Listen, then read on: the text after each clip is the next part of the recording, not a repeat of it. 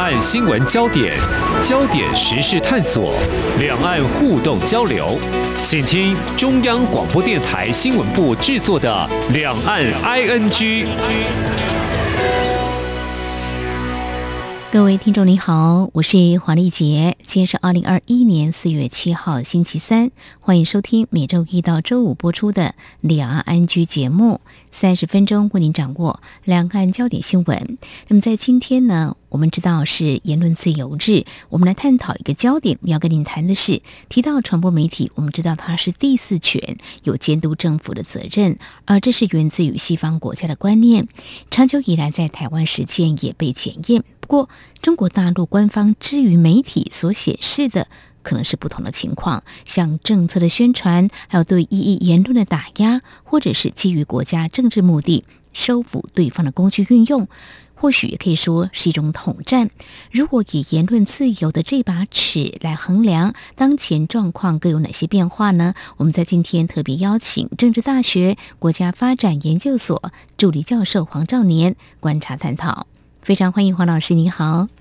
哎，主持人好，大家好。好，老师呢，在这个媒体政治的领域呢，长时间的关注哦。好，我们先从台湾来说起哦。嗯，要为自己的媒体运作或自由度来打分数，我们会觉得有点。球员兼裁判哦，或许我们可以从一些报告来探讨解析哦。去年美国国务院人权报告针对台湾的言论或新闻自由提到，我们的政府是普遍尊重这两项自由。台湾拥有独立媒体、有效司法，还有正常运作的民主政治制度，这三者结合起来，共同促进。言论自由，不过我们相信呢，是享有一定的自由度。当然，跟中国大陆比较起来，但是或许还有努力方向哦。台湾的媒体呢，管理单位早期是新闻局嘛，哦，那后来是 NCC，就是国家通讯传播委员会。如果说从这个面向先来请教老师，台湾媒体运作受制官方，可能会导致言论自由会遭到钳制的情况，您个人的观察是怎么样呢？呃，这个问题非常好，就是说。言论自由跟新闻自由基本上是大家都很关注的议题。我认为基本上媒体的自由，好，其实可能受到各方的压力，好来做限制。那这些压力从理论上来看，哈，其实有可能最直接的就是来自政府。啊，那可是，在现在一个自由化跟商业化的情况之下，哈，也有可能来自企业，好，包括。广告商包括大财团等等啊，另外一个比较新兴的现象啊，是来自于国境的外部啊，就是一个外部的压力，可能是一个已经崛起的外来的威权政权，好，它也可能对一个国内的媒体的自由造成威胁啊。我想大概不外乎是这几种这个威胁的来源跟压力的来源好。那主持人刚刚提到的是呃政府。这个部分啊，我想这个其实都是相对来讲，就是说以现况下来讲，就是说台湾相对于其他的压力来源，哦，受到政府的这个部分的威胁，在新闻自由上来讲是比较小的。哦，我想这都是相对的，哈，就是说以过去，当然在台湾的威权的年代，哦，这个戒严的年代，报警解除之前的这个年代，啊，政府当然是呃新闻自由最主要的一个威胁的来源。好，他透过各种的强制的方法，好，然后组织的吸纳的方法，很多的民营报业的老板甚至去担任国民党的中常委等等啊，不用讲，还有财务吸纳的方法，透过广告等等各种各样的方式，好，政府可以影响媒体。好，这是在过去的威权的年代。不过，一九八七年台湾解除报禁嘛，然后在经历整个一九九零年代整个经济自由化、媒体自由化的这个演变，所谓党政军退出媒体。好，那到今天，其实这个新闻自由的主要威胁来源，大概已经不是政府，好，大概变成说是自由市场里头运作的这些企业、这些财团、这些广告主，它可以去影响。好那但我们并不是说政府完全没有办法去影响媒体，它影响的方法有改变，比较柔性。啊，以前是强制的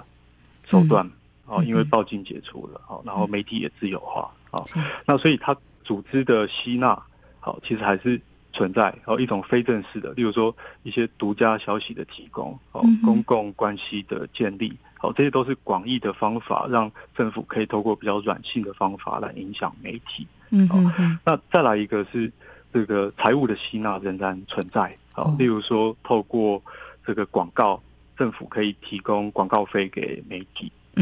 那这个也是一种影响媒体的方式。不过在二零一一年，等于说我们有立法。通过说禁止政府去做制度性行销，是好，那所以在广告这部分的影响其实也在下降，这其实世界各国都存在。刚刚提到的商业化的利益考量，财团掌控这个媒体哦，我们可以再来看，就是无国界记者组织在去年所发表二零二零世界新闻自由指数的。报告，我们台湾是排在四十三名，退步了一名。当中有点到了刚刚老师你所提到的这个商业的利益、商业趋势，嗯，造成媒体的口味会变得很重哈，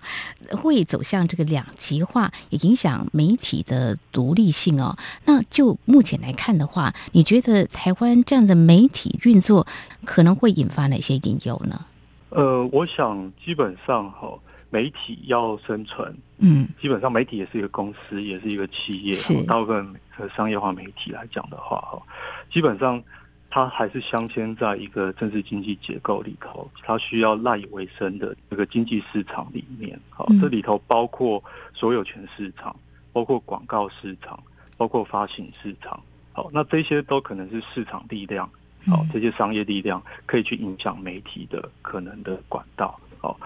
那从一九九零年代这个媒体自由化开始，你可以看到，就是说这个媒体基本上越来越有一个集中化的现象，就是说媒体的所有权好其实是互相并购的，财团并购媒体好，然后大媒体并购小媒体，独立媒体的生存空间其实受到挤压。嗯，好，这其实是一个自由市场运作的现象，好，就是媒体的集中化。好，那所以可以看到，在这里面就变成媒体自由了。可是呢，变成说媒体自由是谁的自由？其实应该是人民的自由嘛，是人民的新闻自由，人民有知的权利，然后去取得资讯等等的自由。哈，可是，在整个媒体自由化的过程当中，虽然呢，媒体摆脱了政府的干预，可是呢，媒体本身的自由度跟权力越来越大，好，变成说。媒体的自由或新闻的自由变成不是人民的自由哦，其实是财团的自由哦，其实是这个企业的自由。那你只要有钱，你就有话语权。你有钱就可以并购媒体，买下媒体；有钱你就可以提供广告给媒体。然后呢，这些大财团，例如说很多的建商，在自己有弊案的时候，媒体是不是就会出现要自我审查？就是说这是一种市场导向的自我审查，就说我的广告利益。掌握在这些大财团的手上，哦，那我在跟我的新闻专业的理想之间产生冲突的时候，要怎么取舍？这常常造成媒体在新闻报道上这个求真的一个两难。哦，那发行市场也是啊，就是说你媒体要上架，报章杂志要上架。哦，那前几年也出现过，就是说台湾这个每个大街小巷都有的统一超商，嗯，好。他曾经就说商周要报道他这个内幕的这些消息，哈，他就不愿意把商周上架，好，所以从这边你可以看到，就是说 从所有权市场、广告市场跟发行市场都可以看到财团跟大企业的影子，好，在这里面其实某种程度上对于台湾的新闻自由来讲是造成一定程度的威胁跟压力，好，所以等于说在一九九零年代之后。可以看到很大的一个趋势是这个市场的力量崛起，好，政府的力量相对的被比下去，对台湾媒体跟新闻自由带来最大的伤害，哈，那就是以市场导向的自我审查可能出现，然后媒体的内容的商品化跟商业化，然后求新求快，好，然后这个点击率的追求等等，好，造成的问题。是是是，我想呢，浮现了蛮多的隐忧的哦。即便解严之后呢，党政军退出媒体，政府干预变少，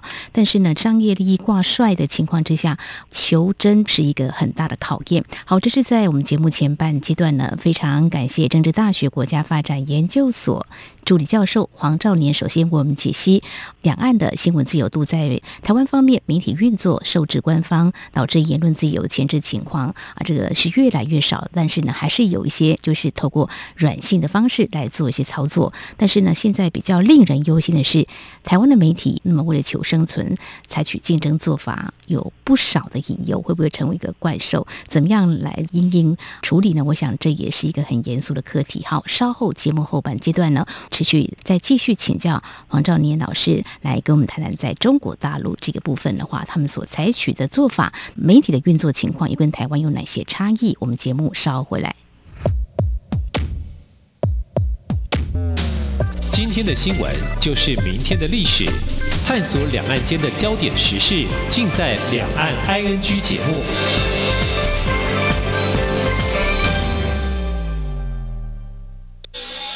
这里是中央广播电台台湾之音。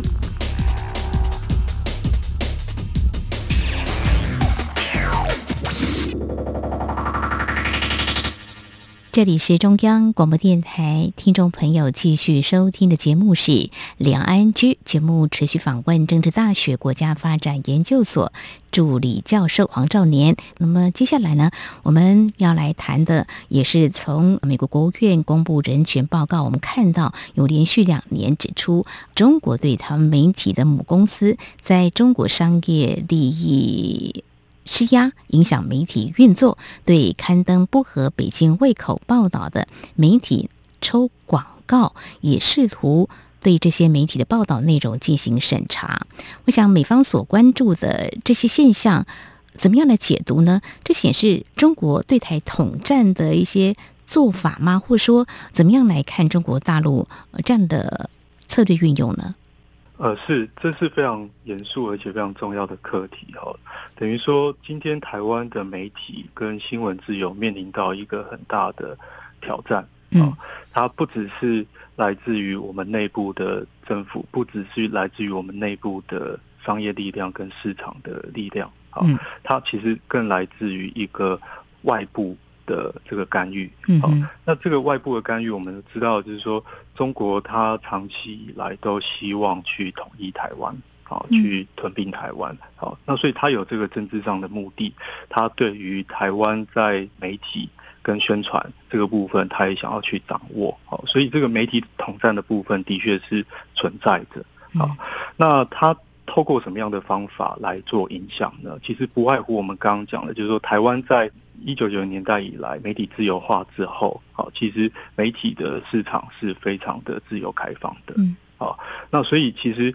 呃，就如同国内的商业力量，国内的大财团、大企业，可以透过所有权市场、广告市场跟发行市场来影响台湾的媒体，好，那北京好或中共，它其实也可以透过这三个主要的市场管道来对台湾的媒体构成影响。你可以看到，就是说最直接的一个做法，就是想办法去影响台湾媒体的所有权，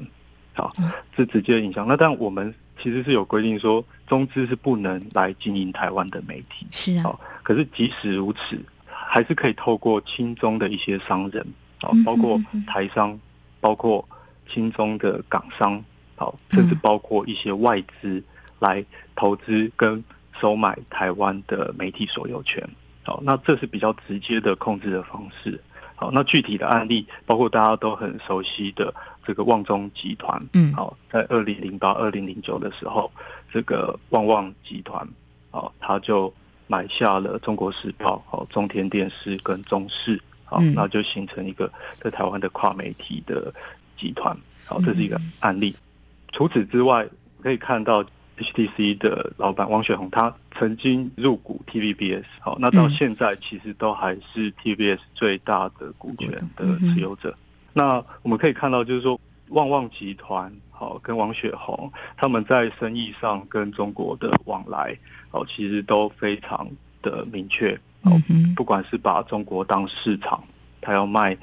呃食品、卖乳酸饮料，或者把中国当成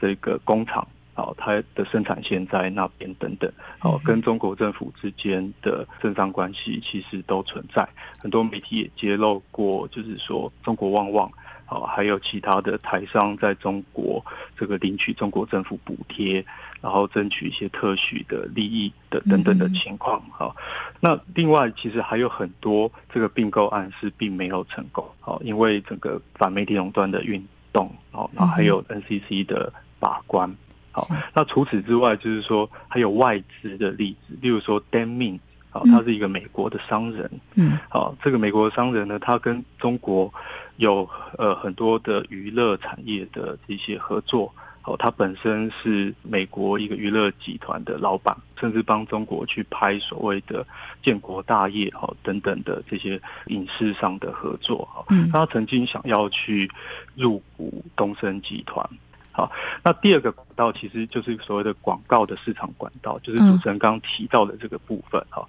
就是说，其实长期以来，中国的国台办以及各个省市的政府，其实都会提供资金给台湾的媒体。啊，那其实是违反两岸人民关系条例的。就是说，我们有规定说，其实是必须要经过台湾的政府的核准，好，才可以在台湾。针对中国的商品或服务去做广告，啊，那这些广告它是在没有被核准的情况之下，哦，就基本上转报到台湾的这些报纸上。从呃监察院的一些调查报告，以及一直到前两年路透社都还有专题报道。说他这个访谈了台湾的这些新闻工作者，好，而且发现说至少有五家，好，仍然在接受就是中国官方的这些广告合作，好，那这些东西其实都会影响到新闻报道的内容。那再来是发行市场，好，其实也存在，就是说很多的台湾的媒体，好，尤其是电视台，在二零零八年之后，好，因为财务的状况受到影响，是。好。那所以他想要卖偶像剧或者是卖戏剧到中国的市场上，好，这是比较间接的，就是说他自己想要跟中国做生意，好，所以他为了让这个生意可以顺利，让中国的广电总局好可以让他这个合作可以成功，好，所以他自我审查，就是说包括民视、包括三立，好这些被认为不是统派，对不对？比较倾向台派的电视台，好，他其实为了去卖这些。这个偶像剧跟戏剧都曾经一度的，哦，针对一些敏感议题去做自我审查。哦，以三例来讲，包括就是六四、达赖喇嘛，哦，等等，这个比较敏感的议题，在当时的新闻部，哈，都曾经接收到高层的这个指令，淡化处理这些问题，这样子。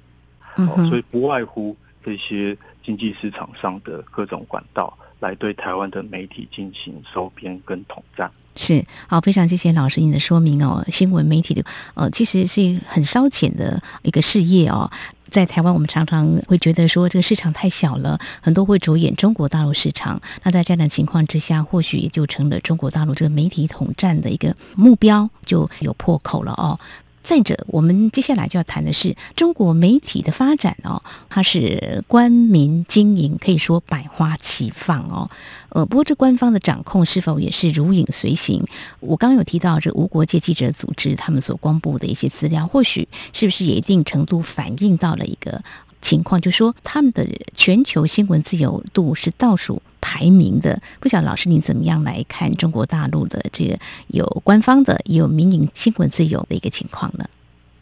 呃，我想中国的媒体基本上你可以看到它的新闻自由度这么低落，哦，很大程度上是取决于政治体制，基本上它是一个威权的体制，那就像台湾以往。是威权体制的时候，政府对于媒体的掌控，好也是非常强的。好，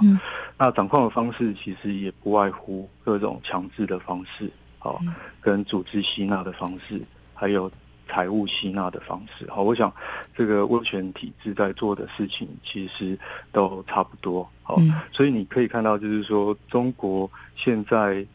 等于说它的新闻自由程度，在国际的一些指标上面。哦排名是很后面，这当然完全不意外，嗯。也反映很真实的情况哈，就是说中国它对内部的媒体的掌控，哦，透过刚刚提到的各种方式，哈，其实还是非常的严格。嗯哼。那我觉得更值得注意的是说，中国它这个内部的这一套媒体控制的中国模式，哈，嗯。它其实正尝试着把它扩张到海外哦，好，等于说不止这一套游戏规则，他想要在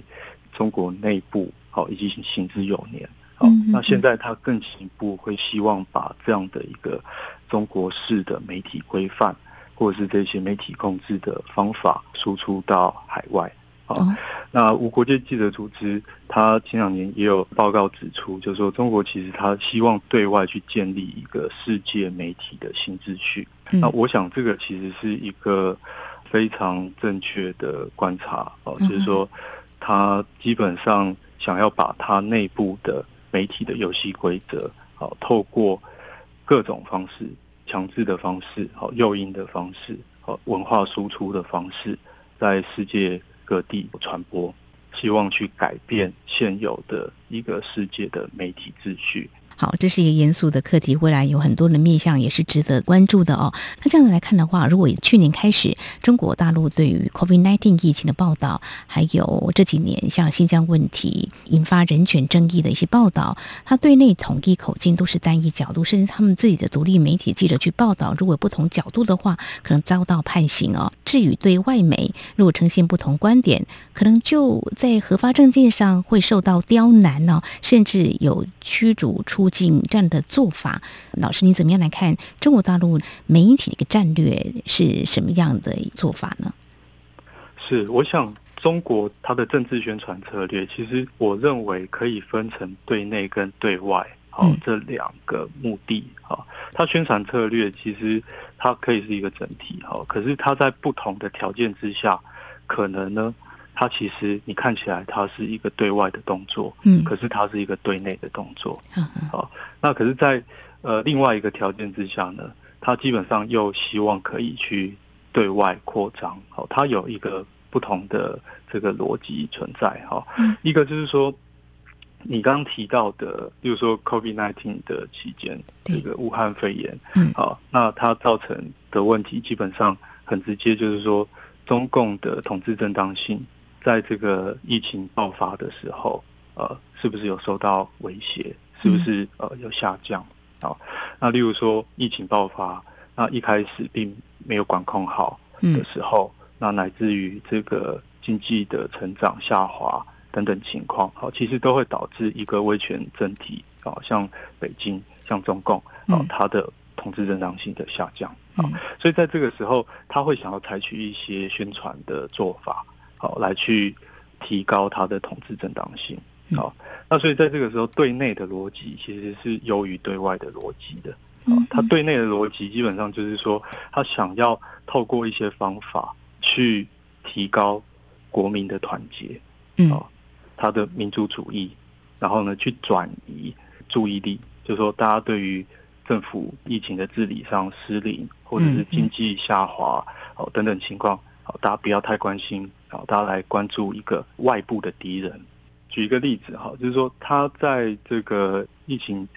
初期的时候，哦，他曾经有过一个假讯息，还透过中国的外交部在 Twitter 上面来做发布，比如说武汉肺炎是来自哪里？嗯好，是他们就说有可能来自美军，啊，这是一种。那另外一种就是说，那武汉肺炎的疫情来跟二零零九年的美国的 H1N1 的疫情去做对比，这个东西其实是呃一种这个偏差的资讯，然后它当然目的是要对比出当年在美国的疫情造成的全球的影响，哦，看起来是更严重的等等。嗯嗯好然后想要凸显什么？凸显说中国模式其实是很不错的，哦，嗯比西方的自由民主模式更负责任，哦，更来的有效率，更有办法去处理疫情等等。好，那你可以看到这里头还有一个例子，就是说，我记得《华尔街日报》哦嗯曾经刊登一个读者的投书，哦里头讲到这个中国好像是这亚洲病夫。嗯那就被中国政府来大做文章，甚至驱逐《华尔街日报》的记者。嗯嗯对，那这样的现象，其实你可以看到，就是说，他其实是想要借题发挥，嗯，然后？呢，召唤起中国民众的同仇敌忾。简单来讲，就是转移注意力，然后唤起对内部的民族主义。没错，没错，唤起民族主义，转移注意力，然后来维持一个中共继续统治的正当性。是，我想这个是一个可能的情况，就是说他的一些对外的宣传作为，嗯让人看起来觉得，哎，这样子好像是不是会有反效果啊？对于国际社会来讲，不是那么正面嘛。好，我想这是一个可能性。好，嗯哼那另外一个可能性就是说，一个对外的逻辑，嗯就是说在中国内部，中共觉得可以掌控内部情况，好，那没有什么特别的危机的情况，它其实是会希望对外扩张的。从一个地缘政治的格局看起来，就是说，把现在的地缘政治格局可以简化的讲成是这个威权的体系跟嗯现状之下自由民主的体系之间要去做竞争。嗯，那中国在过去几十年来，因为经济的崛起，好，它的影响力也大幅的增长。嗯好那他也希望把政治经济的治理模式，好，他们所谓的中国模式，要去对外的来跟现状之下的西方的自由民主的模式来做竞争。好，那我想这个东西其实也是想要对外去塑造中国模式的正当性。嗯威权不见得比民主不好，威权甚至比民主更负责任、更有效率。哦，嗯中国模式其实也很不错。关于中国式的人权论述，然后中国式的媒体规范，啊，例如说网络主权等等，嗯他都想要对外去输出跟传播。好，嗯所以这是一个对外的逻辑，把中国内部的那一套游戏规则，哦，透过各种方式，嗯然后去建立在世界上，来取代现有的游戏规则。嗯哦，现有的当然西方为主的是希望说自由主义式的媒体是呃第四权是看门狗，在为人民服务来监督政府等等。嗯哎、可是中国媒体规范不一样啊，中国觉得是是威权主义的、发展主义的这样的一个，就是说媒体它是为国家服务，好，我们要牺牲言论自由，牺牲媒体的自由、新闻自由，牺牲这些东西来成全一个大我，啊，这个东西就是一个中华民族的伟大复兴，好，然后做值得向外输出等等，好，那所以可以看到一个例子就是互联网大会了，就是说现在媒体也不只是传统媒体嘛，哦，然后全世界都在有这个新媒体、网络媒体，那中国去推互联网大会，习近平在里头去阐扬的一个论述，好，其实就是所谓网络主权。嗯啊，就是说他在跟西方的网络自由的论述来做一个抗衡。他从二零一四年开始，几乎每年都举办所谓的互联网大会，然后邀请世界各国的政要来去参与。他在互联网大会里头，主要就是去推广他所谓的中国式的网络媒体规范，也就是所谓的网络主权的理念，认为说网络其实并不是在为每一个人服务啊嗯哼，它其实应该是为这个国家来服务。嗯哼那它其实是在讲说，联合国它的一些基本的原则，包括不干预他国内政，国跟国之间是平等的。嗯好，这件事情，他就把它放到网络的世界里头来，就是网络世界也应该适用。所以呢，每一个国家应该要有权利去制定自己的网络的规则，然后应该互相尊重，互相不要干预。那它其实是在合理化它对内的一个网络的控制，嗯对，然后还有就是外来的网络资讯进不到中国这件事情，它有一个网络的长城，它在合理化这些东西的。好，中国大陆试图推销所谓中国模式，要建立一个世界媒体的新秩序哦。从这个面向来做一些探讨，更了解中国大陆在这个中国媒体对外战略呢，目前采取了一些做法。非常感谢政治大学国家发展研究所助理教授黄兆年的观察解析，非常谢谢黄老师，谢谢您。哎，谢谢主持人，谢谢大家。好，以上呢就是今天节目，非常感谢听众朋友们的收听，华丽姐祝福您，我们下次同一时间空中再会。